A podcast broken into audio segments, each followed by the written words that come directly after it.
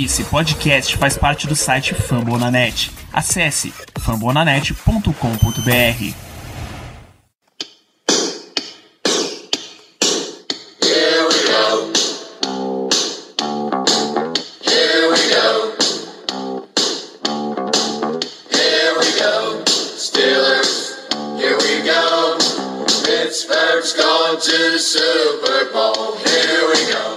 bem, pessoal, estamos começando mais um Black Yellow Brasil Podcast, episódio número 120 desse podcast falando sobre o Pittsburgh Steelers para todo o Brasil, direto de fambonanet.com.br, do Spotify, Google Podcasts, iTunes, ou de um certo capacete tamanho adulto fabricado depois de 2010, né? Sou Danilo Batista, seu host mais uma semana, mais uma semana de pré-temporada, e para falar, claro, desse grandiosíssimo jogo, uh, Steelers 17 Chiefs 7, se a minha memória não me engana, tem a presença de Ricardo Rezende. Boa noite, Ricardo. Boa noite, pessoal. Sempre uma satisfação imensa estar aqui com todos para gravar mais uma edição do podcast para falar sobre essa vitória de pré-temporada contra o Kansas City Chiefs. Nesse que foi o jogo de pré-temporada mais pré-temporada possível. Esse foi ruim. Assim, sério, isso foi muito ruim para pegar aquele sábado à noite você perceber, meu Deus, o que é que eu estou fazendo da minha vida. Mas muito bem, é sobre esse jogo que a gente tem que falar. Parabéns, parabéns para todos. Parabéns você, amigo ouvinte. Parabéns, Danilo. Parabéns para mim, que no sábado à noite estava vendo esse grande jogo, uma transmissão show de bola. Para quem viu pelo NFL Game Pass, viu como uma transmissão local de Pittsburgh. É super profissional quando se trata de eventos ao vivo. Desde semana passada, vazando microfone, é, intervalo, os caras lá conversando e percebendo que ninguém, pensando que ninguém estava falando, repetindo entrevista, enfim, é, foi uma maravilha. A, a, imprensa de Pittsburgh nunca decepciona. É, desejamos a equipe de transmissão do Steelers.com boas férias, que em agosto de 2000 e 2020 eles voltem melhorando e com todo o gás, porque acabou. Para você, amigo ouvinte, que não, não sabe, os times fazem algumas das transmissões de pré-temporada e é isso. Não tem mais nada.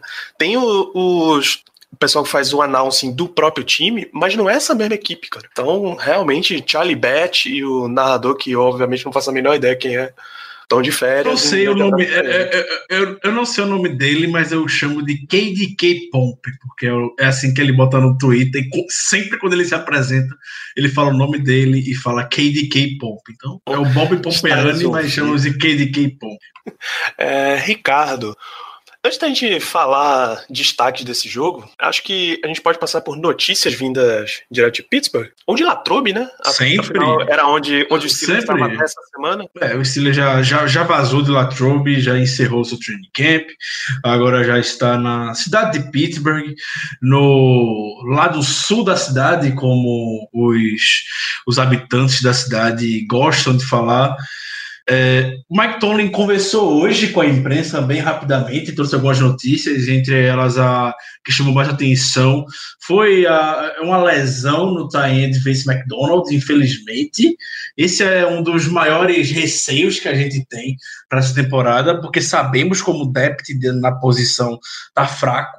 E você que viu o jogo de sábado pode sentir o drama de quem está por trás de Vince McDonald, o, a, gente passou a off-season toda falando do Xavier Greenbow, não, não entende como ele segue no time até hoje, e ficou provado no sábado por que a gente não gosta dele, aquele drop terrível que ele teve, é, então, a, a, lesão não, não é grave, segundo o Tony, ele vai ser, o McDonald vai ser avaliado diariamente, e ele vai ficar bem e tudo mais, mas a gente conhece o histórico de lesão por trás do, do jogador, e a gente sempre tinha o, o Jesse James, pelo menos nos últimos anos, para segurar o tranco e conseguia segurar na ausência do McDonald. Agora não, né? Agora as coisas estão um pouco mais diferentes eu realmente acho, tenho certeza que o Steelers vai atrás de um estar na posição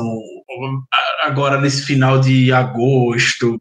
É, é um push que o Steelers sempre faz para alguma posição e tie end é algo que realmente é mais do que necessário relação a, a ah, outra. Para esse, jogo, esse jogo específico foi mais triste ainda, porque se Jesse James foi embora, Vince McDonald machucado, até poxa, o Zach, Zach Gentry estava machucado e não entrou em campo.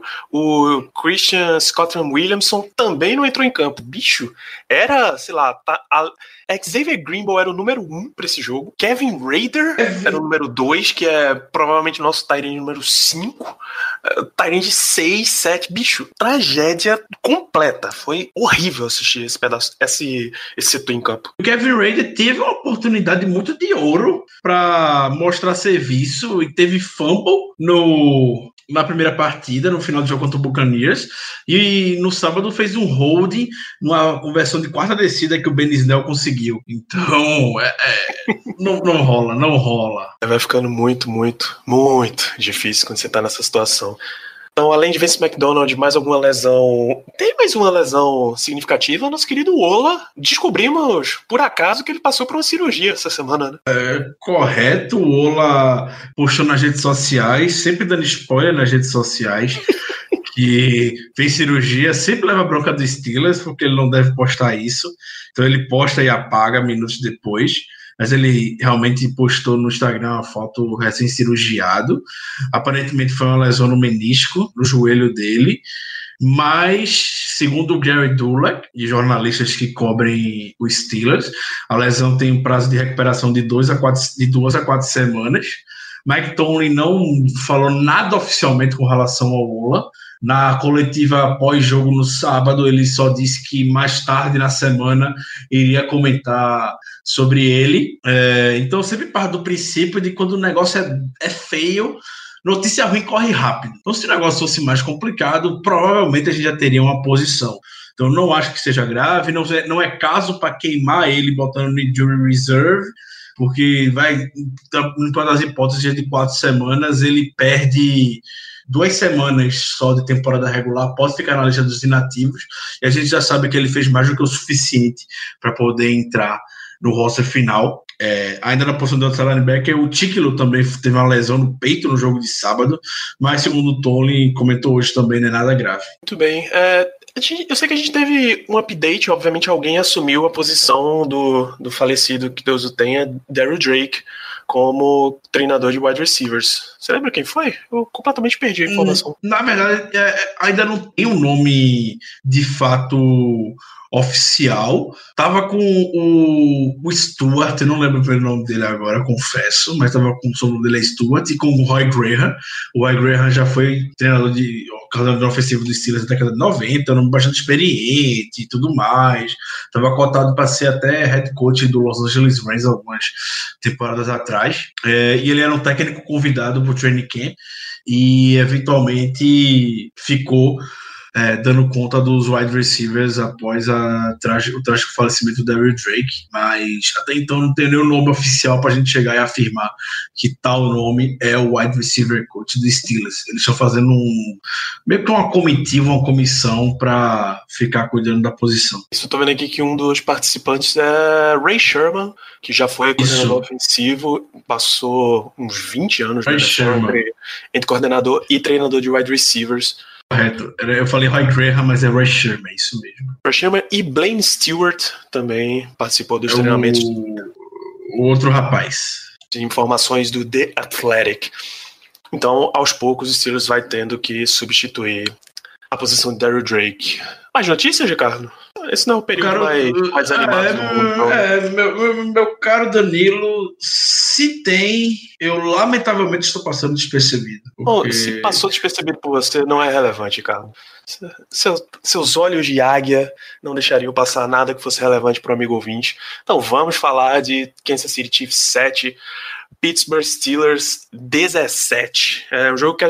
Vamos inverter aqui uma, uma coisa que a gente fez no episódio passado. A gente terminou com, com a disputa por quarterback 2, tá? E vamos começar esse episódio com esse tópico. Joshua Dobbs, 11 passes tentados, 6 completos, 95 jardas e uma interceptação, nenhum touchdown. Mason Rudolph, 10 de 15, 77 jardas, também nenhum touchdown. Devin Hodges, dois passes completos de quatro tentados, 38 jardas, e esse sim passou para um touchdown. Mason Rudolph já foi o titular nesse jogo da semana 2. Uh, Joshua Dobbs já entrou com a meio que com a unidade B, mas aquele aquele misto quente, como a gente chama, alguns, alguns titulares, alguns reservas e tal, mas ele foi o quarterback número 2 desse time. Rudolph pela, Rudolph, pela percepção da imprensa, já deu alguns passos à frente em comparação com Dobbs. É, se vê realmente que ele tá, tá na frente nessa briga pro quarterback 2, ele continua na frente, aliás. Com toda certeza, para mim, o, o, Rudolph, apesar do Tony, e o Tony sempre fala isso quando se trata de jogador novo, falando que esperava mais do Rudolph ele se desgarrar tanto do Dobbs quanto do, do Rodgers por ter tido a chance de atuar com o time titular e tudo mais no, no jogo de sábado. É, é tem uma, tem uma, uma grande vantagem. Ninguém vai chegar para assumir isso, mas o Rudolph tá. Ele tá muito bem na fita. Eu, eu tô gostando bastante de como o Rudolph tá jogando nessas duas partidas de pré-temporada. Por mais que ele não tenha lançado para touchdown nesse último jogo, é, ele, ele ainda teve seus stats um pouco prejudicados por conta de drops e, e tudo mais. Isso foi um ponto até que o Mike Tony de, destacou. Mas, como eu comentei na semana passada, e volto a comentar isso uh, hoje, isso vale para qualquer jogador de pré-temporada a gente tem que avaliar muito, muito o, o fundamento de como ele está em situação de jogo. E o Rudolph, no, contra a defesa titular do Kansas City Chiefs, dentro do pocket, sempre mostrando uma calmaria imensa. Ele consegue sair, ele consegue criar, criar jogadas, não necessariamente com os pés, como o Dobbs, não se compara a mobilidade dos dois de fato, mas a presença do pocket que o Mason Rudolph tem para o segundo ano dele na NFL é algo completamente diferenciado. Quem não lembra daquele lance dele saindo do pocket, dando uma finta no Darren Lee e aí lançando o passe direto para a end zone, quase o Eli Rogers faz a recepção. Até nisso ele parece com o Big Ben forçando essa bola na end zone para tentar o touchdown, e aí é esse passe kamikaze que pode ser TD ou interceptação na mesma proporção. É, teve, teve, teve, um lance do, do, do Mason Rudolph, foi o melhor lance dele na partida, que ele achou o James Washington no meio de três jogadores e lançou na única janela possível para o James Washington fazer a recepção. Linda jogada, foi perfeito. Então, eu estou muito animado com o Mason Rudolph. Eu comentei no nosso QG, no nosso WhatsApp, essa, esse final de semana, e eu volto a afirmar aqui para todo mundo, quem quiser ouvir, isso com muita tranquilidade. E em todos esses anos acompanhando o Steelers, é, o Mason Rudolph foi o melhor backup que Big Ben já teve, na minha opinião. Supera qualquer outro backup. Interessante. Alguma vez você lembra do Steelers ter trabalhado tanto para ter um, um quarterback backup?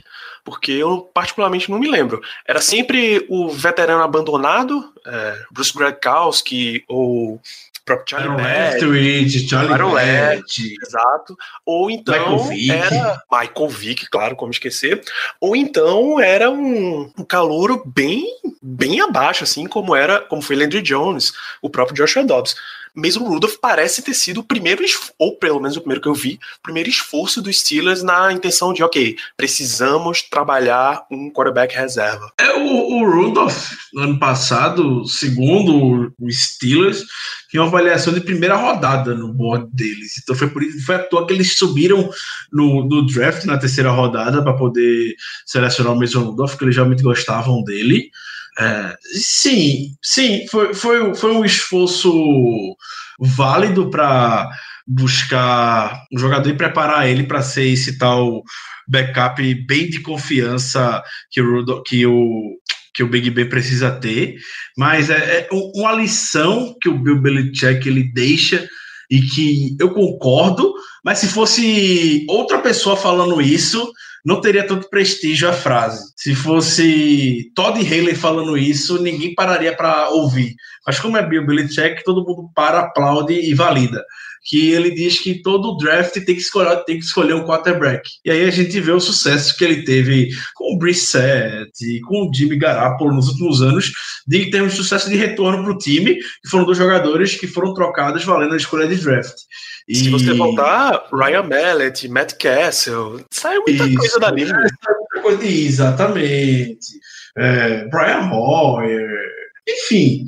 É, realmente a gente for puxar, vai sempre achar um backup de Tom Brady que fez sucesso com a escolha de draft do, do Bill Belichick, mas é, é, algo que eu acho válido. Então, ano passado já se vinculou fortemente o boato, na verdade, teve time oferecendo pique para ter o, o, Josh Dobbs e o Steelers recusou, porque o Josh Dobbs foi muito bem na pré-temporada e o Steelers preferiu ter ele no roster final. Então pode ser que chegue algum esse ano. Sei lá, vai que chega até pelo Mason Rudolph, não sei. Vai que o Steelers encontre um valor de troca no Mason Rudolph. Eu não quero, eu não, eu não, eu não queria muito, eu não quero muito que isso aconteça. Mas se tem time ligando oferecendo uma escolha de draft, é, pode ser que Kevin Colbert vai sentar e, e vai ouvir. Então, é, é uma oportunidade que tem, e o Steelers hoje, pelo menos em termos de quarterback, os três que estão atuando estão saindo bem. O Rudolph, para mim, é um diferencial muito grande, mas o Josh Dobbs, apesar dos erros, está fazendo uma pré-temporada bem ok, bem razoável, que a gente pode esperar de um quarterback reserva. É, quem acompanha a pré-temporada dos anos anteriores, sinceramente, a gente via Landry Jones, era terrível. Tinha, tinha pré-temporada que o Steelers vencia jogo, o Steelers vencia um jogo só. Enfim, porque não tinha, o ataque não andava. Era uma, era uma tragédia. Já é chato ver pré-temporada. Ver o, o, ataque de pré-temporada do Steelers na, no segundo tempo era terrível. Verdade, cara. Só, só começou a dar um gásinho, curiosamente, com o Joshua Dobbs. Pelo menos tinha alguma coisa para motivar pra gente sentar e assistir, porque até então, meu Deus do céu. Então vamos manter essa vibe de ataque. Outro destaque claro desse jogo são dois recebedores, na verdade. James Washington, que apareceu com quatro recepções para 78 jardas. Ele está com uma média de umas 20 jardas por recepção nessa pré-temporada. E Deontay Johnson, que para todo para o que consta nos autos, ele recebeu dois touchdowns, mais um acabou mandando voltar. Então, foram dois destaques de recebedores que cada vez mais estão com um lugarzinho garantido ali no elenco final. Isso que eu amo você, Danilo. É, eu ia falar, eu, eu, esperava que você fosse falar um touchdown do Deontay Johnson e eu iria corrigir que foram dois touchdowns do Deontay Johnson, porque realmente não existe aquela interferência ofensiva Jamais. que o, o, que o Tony Corrente achou, ninguém viu.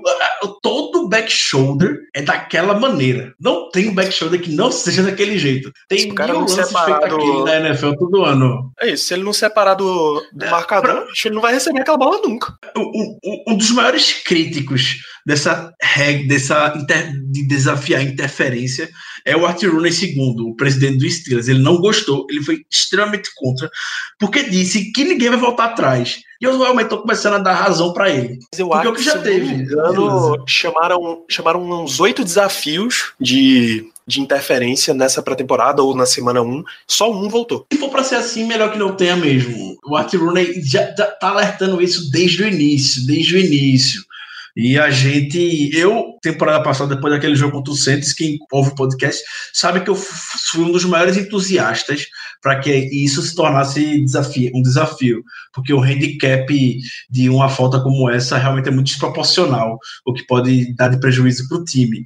Mas se for para ficar fazendo isso, dá só uma tapeada de ficar olhando o replay quando todo mundo viu que não foi falta e querer manter a posição de campo, então melhor não ter, deixa a primeira então, porque para mim, se não voltaram esse touchdown do Deontay Johnson, não vou voltar nenhum lance. Muito justo. É muitíssimo justo.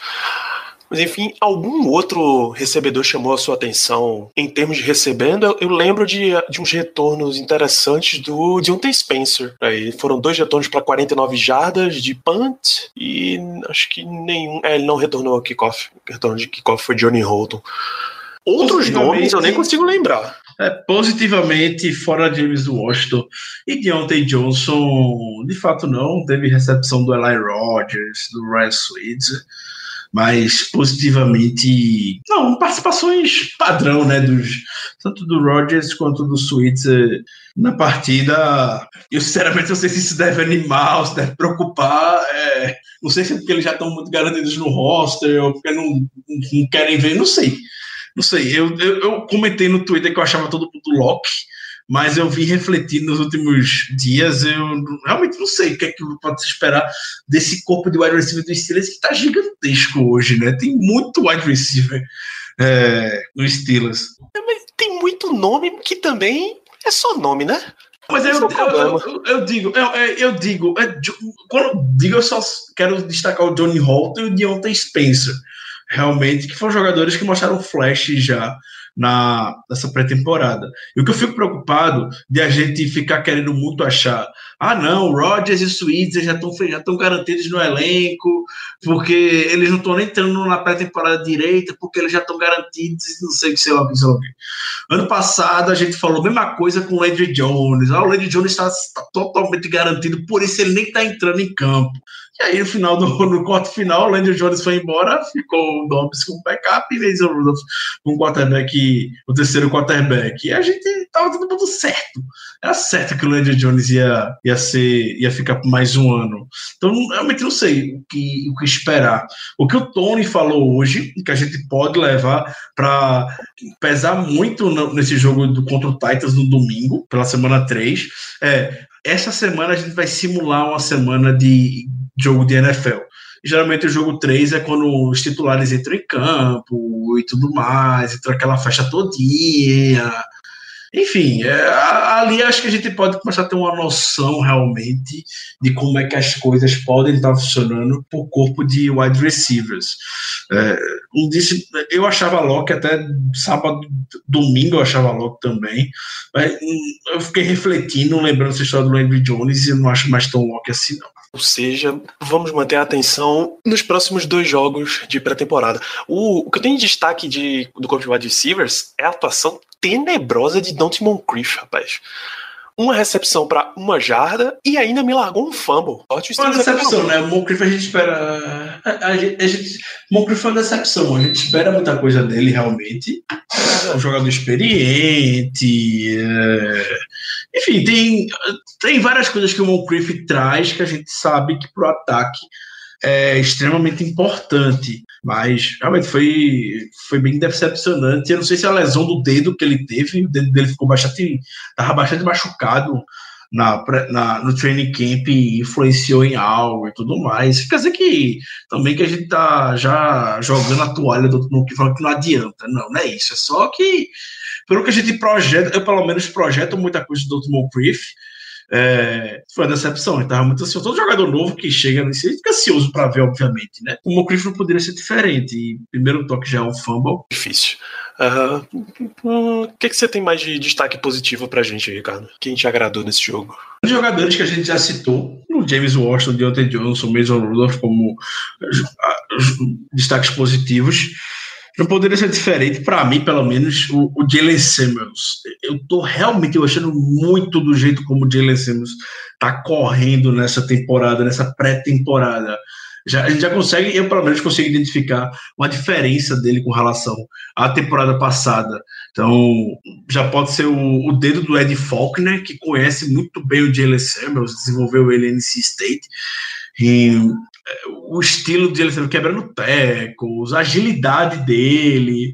Ele já comentou que teve um trabalho intenso de emagrecimento na off-season, que é geralmente o que faz os running backs do Steelers, algo que o Mike Tomlin sempre pede, geralmente para a segunda ou terceira temporada. Então a gente vê os jogadores, os running backs de forma geral, puxando pelo histórico mais leves, porém mais fortes, para aguentar o tranco, e com o Jalen Simmons não foi diferente. É, se o Randy Fitner conseguir encaixar Conner e Jalen Samuels, meu amigo, a gente pode esperar coisas muito boas desse ataque. Pode esperar coisas bem positivas, coisa que eu ouso, ouso hoje comparar pela maneira como o Saints usava Alvin Camaro, McIngram e demais jogadores. Ouso comparar dessa maneira, diante do potencial que, que eu vejo o, o Jalen Samuels alcançando. Mas é aquilo tem que ter, tem que, tem que ser envolvido. O que acontece? O, a gente, nos últimos anos, né, puxando para o lado do plano do Le'Veon Bell, que tem o Le'Veon Bell, de Angelo Williams e tudo mais.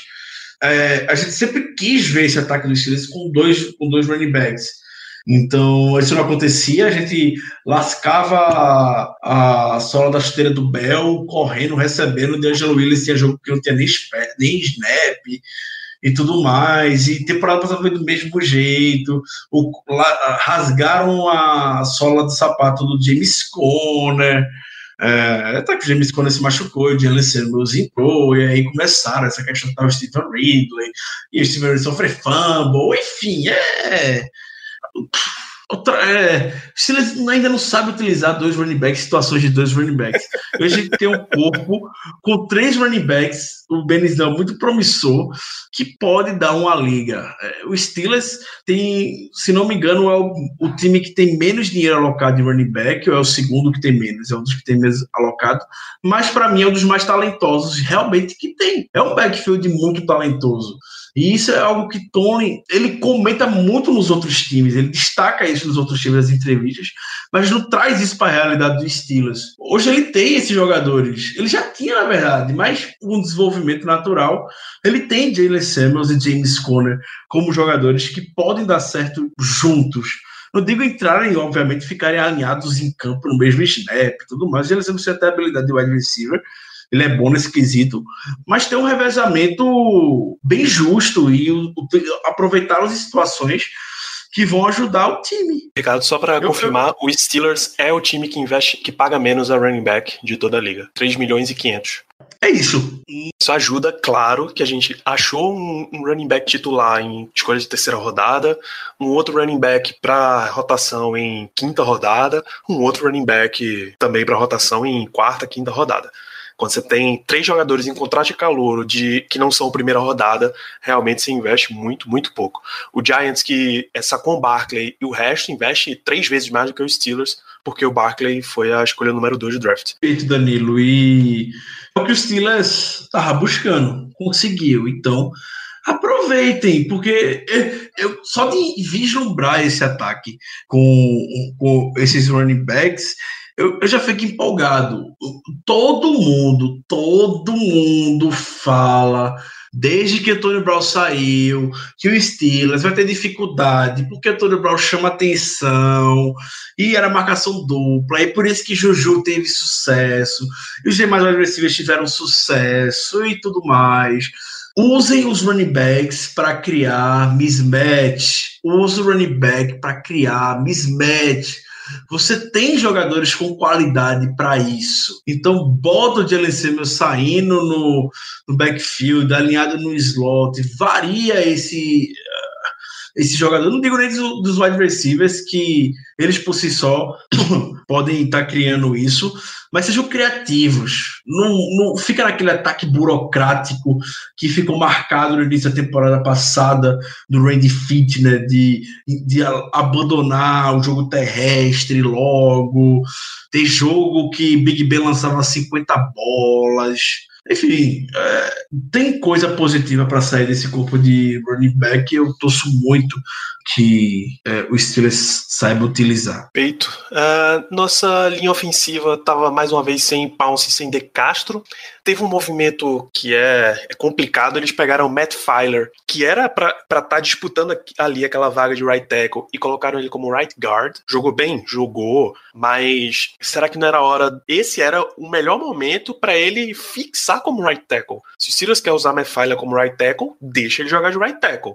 Se você quer analisar entre ele e, o Okorafor, entre Chooks, coloca um, depois coloca o outro, mas a mesma posição. Se for começar a ficar rodando esses caras, eu sei que você pode achar jogadores para outras posições assim, mas vai começar a ficar pesado, né? É, é, o, o Filler, ele é meio que o Chris Hubbard era alguns anos atrás. Era aquele cara que atua em todas as posições, é um coringa.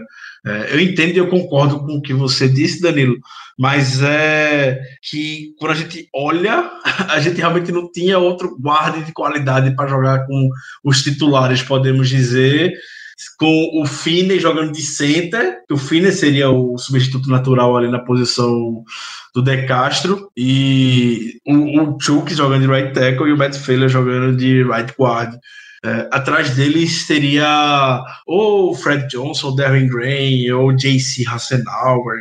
Enfim, não são jogadores que treinaram com o time titular e não são considerados da rotação, pelo menos titular. Então, por isso que ele entrou como right guard e Diga jogou muito bem como right guard. Então, ele conseguiu fazer bons pulls, até no touchdown do Jalen Samuels, o Matt Failer ele faz o pull Não tem ninguém, porque todo mundo conseguiu bloquear alguém. Mas se chega, o Jalen Samuels entraria do mesmo jeito que entrou na endzone, absolutamente sozinho. Mas essa disputa aí, para mim, o, o Matt Failer já ganhou. Afirmo isso. Tem, uh, a gente falou bastante sobre o nosso ataque, passar um pouquinho para defesa.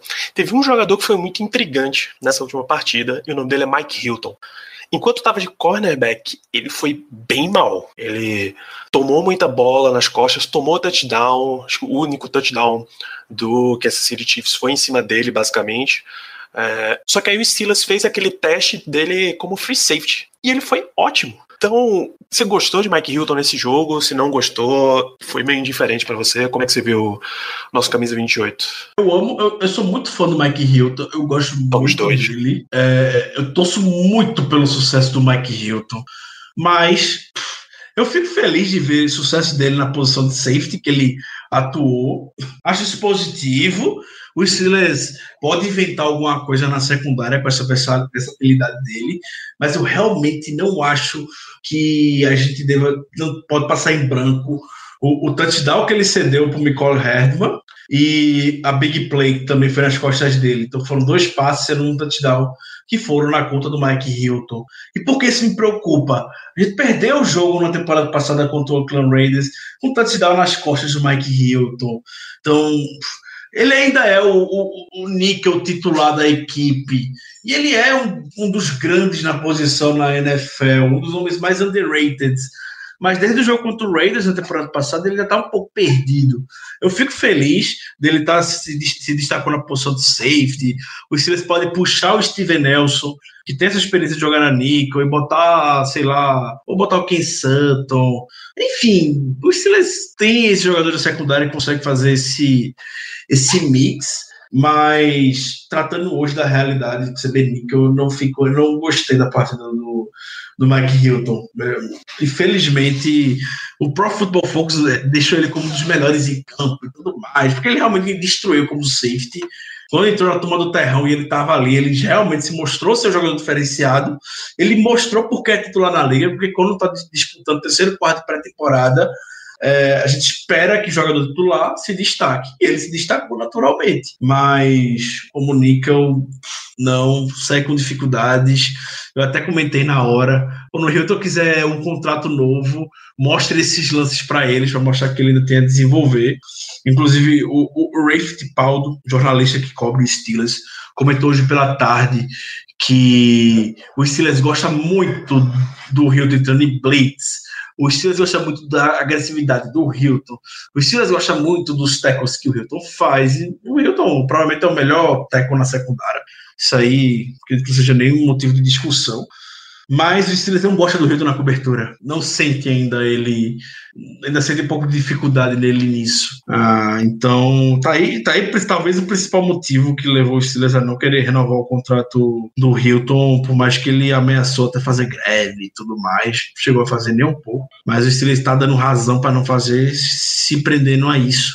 E a gente sabe que um jogador de secundária, por mais que ele tenha outras boas características, ele sempre vai ficar visto se ceder um touchdown. E é isso que acontece. Não adianta o Mike Hilton chegar a ter três sacks do jogo, ter 10 tackles, enfim, outro jogador que tinha todo esse sucesso, que enganava um monte de comentarista na ESPN, porque ele era destaque de mundo de teco, era o Anton Blake. Ele sabe como o Anton Blake é, né? Ô, oh, Valentino, rapaz. É, é, enganava muito comentarista na ESPN, viu? Comentaristas que estão até hoje na, no canal, inclusive. Sempre quando tem jogo de Steelers, um dos destaques era o Anton Blake. Até dá uma, uma belíssima conferida aqui. Por onde anda Valent... Anton Valentino Blake? Quer dizer, Valentino Anton Blake, né? Ele, tá, ele passou por um período fora. É, ele, não, ele já tá fora do Jaguars, ele passou por um período que ficou até em depressão e tudo mais. Ele ah, não tá mais na NFL. Nossa, Jacksonville Jaguars foi o, o, primeiro time dele. Ele passou pelo Saskatchewan Roof Riders da CFL, mas não, não ficou por lá também não. Que, que Deus o tenha na vida pós-NFL. O, último destaque que eu tenho para o time como um todo tá na nossa parte de pressão ao quarterback. Não que a linha ofensiva de, de Kansas City tenha sido das melhores, Mas, apesar do risco que a gente correu, deixando Bud Dupree e, JJ, e TJ Watt 30 minutos em campo num jogo de pré-temporada, o que é que, o que, é que esses caras ainda estão querendo, pelo amor de Deus? Saíram dois sacks de Bud Dupree e um sack de Tuzar Skipper, que é o, o nome o nome underground, o melhor nome underground para essa pra temporada dos Steelers. É, tem destaque é, de defesa como um todo, Ricardo. Para TJ Watt e Bud Dupree, eu estou na sideline segurando uma faixa escrita não fez mais do que a obrigação. Concordo com você. Não, ainda bem que eles fizeram aquilo. Ainda bem. Eu, tipo, eu, o TJ Watt deu uma canseira no Mitchell Schwartz. O Bud Dupree deu uma canseira no Ken Irving. É, são jogadores titulares, realmente, mas. Eu, eu, eu gostei, não vou falar que eu não gostei, mas é, não tinha para que deixar esses caras até o final do segundo quarto. Pelo amor de Deus, Mike, você tá maluco em fazer isso. Ele não tem que provar nada para ninguém, os dois são titulares. É, não, não, precisa disso, não precisa. Eu queria muito estar aqui hoje falando, destacando positivamente, mas eu não vou destacar positivamente só porque eles ficaram até o final do, do segundo quarto sem a menor necessidade. É, eu fico muito feliz de ver a pressão pelo, pela, pelo, pela lateral, pelo Ed virando a esquina funcionando, principalmente quando vê o Tuzar Skipper, maravilhoso o Skipper nesses dois jogos até agora, perfeito. É, aproveitou muito bem a chance que teve com a lesão do, do Ola DNI. E, de forma geral, foi isso, é o que a gente espera do momento que a gente tem um TJ Watt, de primeira, duas escolhas de primeira rodada, né? O Bud Dupree e TJ Watt, a gente espera ver a temporada regular o que a gente viu na, nessa partida. É, principalmente o Bud Dupree, né? Que tá com um contrato gigantesco por conta do, do quinto ano ativado de contrato dele. É, torcer muito que isso se reproduza na temporada regular, é só isso que eu quero. Muito bem. Uh, você tem mais algum destaque para esse jogo ou fechamos? Tem, tem alguns, alguns destaques que eu ainda gostaria de fazer, que passa diretamente pelo, pelos turnovers que a equipe finalmente vem conseguindo. A gente sabe como isso foi pecou bastante na temporada passada, que a gente precisava de um turnover e não vinha, e nesse jogo a gente teve três. Não me interessa se foi contra a turma do terrão, não me interessa isso. Mas um, uma das funções quando o Terrell Austin assumiu essa, essa posição, principalmente na secundária, era para os jogadores terem um pouco mais de foco na bola. E a gente viu fumble forçado pelo Terrell Edmonds, a gente viu fumble forçado pelo, pelo Marcus Allen, enfim, os jogadores foram forçados pelo, Mark, pelo Mike Hilton, todos os jogadores secundários que estavam atacando a bola, eles foram em direção à bola. Então, é, é esse tipo de coisa, Danilo, é esse tipo de fundamento que a gente precisa destacar na pré-temporada. Não é se tem jogador que vai ceder um caminhão de jadas, vai, o Mike Hilton, por exemplo, e tudo mais. Vai, vai acontecer esses problemas táticos que sempre tem. Mas quando a gente vê um, um lance como o Terrell Edmonds, com o time titular, para cima do Carlos Hyde, forçando um fumble, é para a gente ficar animado, é para a gente ficar entusiasmado que ele está conseguindo aplicar o que ele fez no treino dentro do jogo, entendeu? Então, todo mundo está falando já sobre isso e como a defesa do Steelers como um todo de como provavelmente isso vai melhorar bastante na temporada a gente vê puxando o, a, o desempenho do Patrick Mahomes, obviamente, dadas as proporções, eu sei que é pré-temporada, pessoal, mas a gente não pode esconder o fato quando olha pré, na pré-temporada é, enfrentando o MVP de 2018, eu postei até no Twitter, pelo amor de Deus, o Andrew tinha falado que o Patrick Mahomes pode jogar até o primeiro e segundo quarto. Eu imaginei, pronto, fudeu, vai ser um, uma campanha um touchdown, uma campanha um touchdown, uma campanha um touchdown. E a defesa não cedeu nada para o Patrick Mahomes, então foi, foi uma recepção do Tyreek Hill que o Ari Burns fez o teco de imediato. A gente sabe como o Ari Burns sofreu a temporada passada contra o, o Tyreek Hill. Foi o jogo que. Sabemos acabou a paciência de vez. É, a gente viu o Matakevich fechando em cima do, do Travis Kelsey, fazendo teco no passe curto.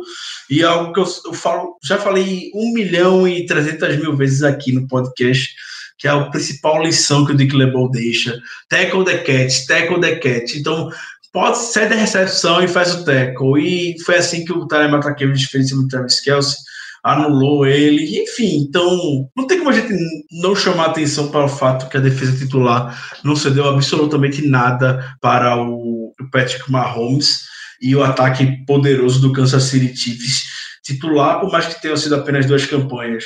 Teve o lance até do, do quem não lembra, o jogo temporada passada contra o Panthers, foi um grande jogo, mas o, dois touchdowns do, do Kenilton para o Chris McCaffrey for, foram em Will Routes. E nesse jogo teve um Will Route que o, o, o running back do Kansas City Chiefs saiu, eu não lembro quem é o running back do Kansas City Chiefs agora, quem foi que fez esse lance. É, provavelmente foi o Damian Williams, mas que o Mark Barron logo chegou e fechou no lance e não, e não teve sucesso, entendeu? É esse tipo de coisa que eu amo ver na pré-temporada.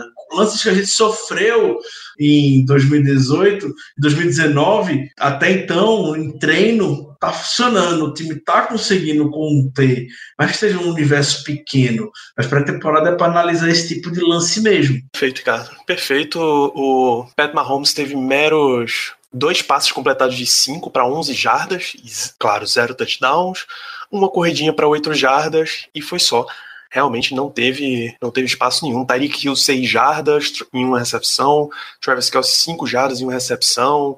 Todos os jogadores principais da equipe de Kansas City, enquanto a gente estava com a nossa defesa titular, simplesmente não apareceram.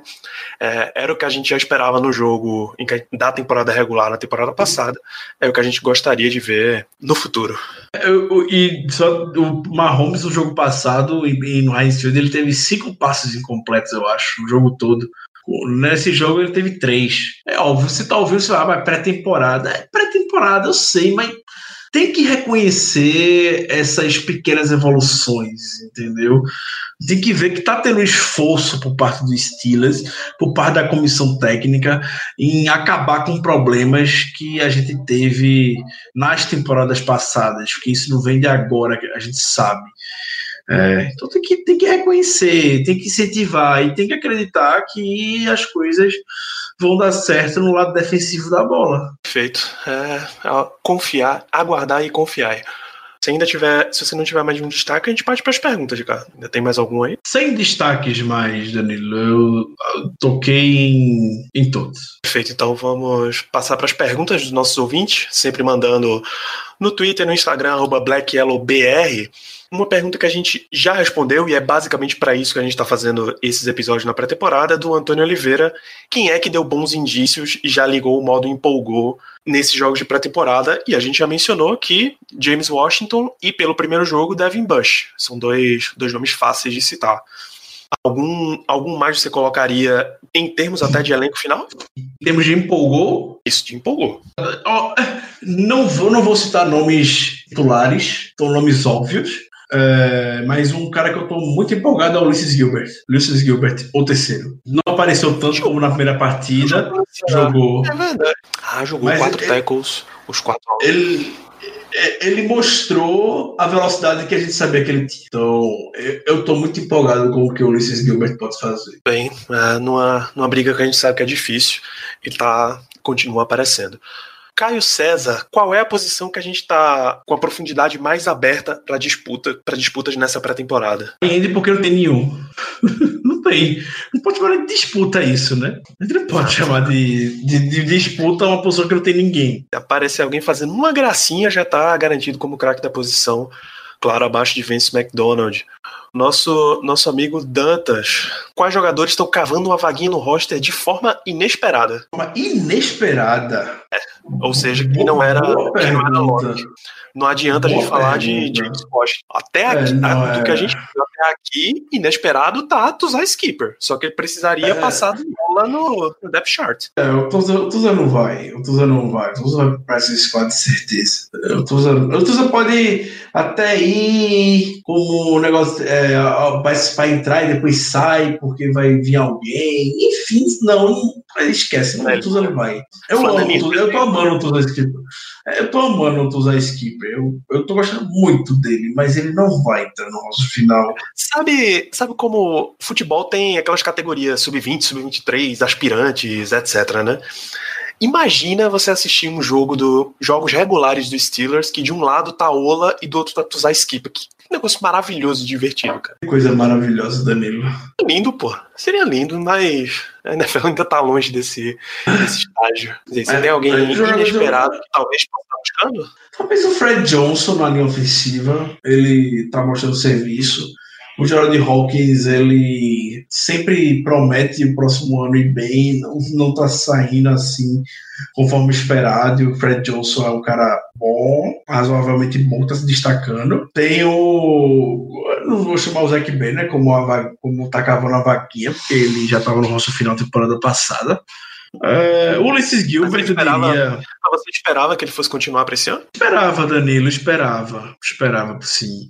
É, o Ulisses Gilbert, novamente, acho que é um cara que a gente. A a gente sabia que era um projeto que ele pode dar muito certo no futuro, mas que está dando impacto agora. Então, sim, eu vejo o Ulisses Gilbert ficando. É, cavando uma vaga na pré- na- na pré-temporada, um jogador que a gente não pode deixar de ter. E é o, é o único no momento que me vem na, na cabeça. Os demais não vejo, não vejo assim. Tipo, o Can Kelly como safety, não acho que seja surpresa, porque ele tem até como titular no training camp, então, para nossa realidade hoje, Nilo, só esses mesmo. Perfeito. E a, a última pergunta que a gente tem aqui, pra gente fechar, do João Vitor, eu acho que a gente até passou por ela, se Devin Hodges ganhou a disputa com Josh Dobbs. Mas aí não tem muita disputa para quarterback 3 no Steelers, tem? Não, não. Eu, eu, eu acho, para mim, o Devin Rodgers está se destacando muito positivamente, está melhor do que o Dobbs, para mim. Mas eh, não é aquele negócio chegar e falar, bancar que o Dobbs vai ser cortado vai ficar o Rodgers. Não. Eu não acho que era desse jeito, não. Vai provavelmente no último jogo vai ser a exibição dos dois, cada um jogar um, quarto, um tempo, na verdade, para poderem se matar dentro de campo. Ou, ou o Kevin Colbert vai botar Josh Dobbs com um laço de, um laço de presente na, na cabeça. Ele vai botar ele em um momento de exibição e vai ligar para todos para todo mundo da NFL falando: liguem na TV e assistam meu menino em campo para ver se consegue alguma coisa em troca. Perfeito, então, Ricardo. Vamos dar andamento para, esse, para o final desse programa. Gostaria das suas considerações finais, meu querido. Considerações finais do programa de hoje é, é convidar os amigos a, nesse jogo contra o Tennessee Titans, com transmissão da ESPN, é geralmente o jogo mais importante da pré-temporada em termos de participação de titular. Enfim, vai conseguir ter uma boa noção do que a gente pode esperar para a temporada regular, para nossa estreia contra o New England Patriots. Então, se querem assistir jogo de pré-temporada com carinho, assistam esse jogo 3 na ESPN no domingo. Não tem desculpa para não assistir. E na semana que vem estaremos aqui novamente, Danilo, para destrinchar essa partida. Um grande abraço. Então, nossa próxima partida pela semana 3, como o Ricardo já lembrou, tem transmissão da ESPN. Visitaremos o Tennessee Titans no Nissan Stadium no domingo, dia 25 de agosto, 8 da noite. Que jogo, que horário maravilhoso. 8, Sunday Night Football, basicamente, de pré-temporada. Será Steelers e Titans, já, já devemos ver mais alguns titulares em campo. E na semana que vem voltamos para comentar. Se você não quiser perder os comentários que a gente vai fazer, se assine esse podcast ou no seu agregador de, ou no seu agregador de podcast favorito, no Spotify, no iTunes, no Google Podcast, dá teu jeito, deixa a tua avaliação lá de cinco estrelas para que o Steelers tenha mais estrelas sendo desenvolvidas nessa pré-temporada e segue Black Yellow BR no Twitter, no Instagram, para inclusive ter a oportunidade de mandar a sua pergunta para o próximo programa. A gente se vê na semana que vem falando de Steelers e Titans. Deixo um grande abraço a todos e até lá. Yeah, uh-huh, you know what it is. Black and yellow, black and yellow, black and yellow, black and yellow. Yellow, yellow, yellow.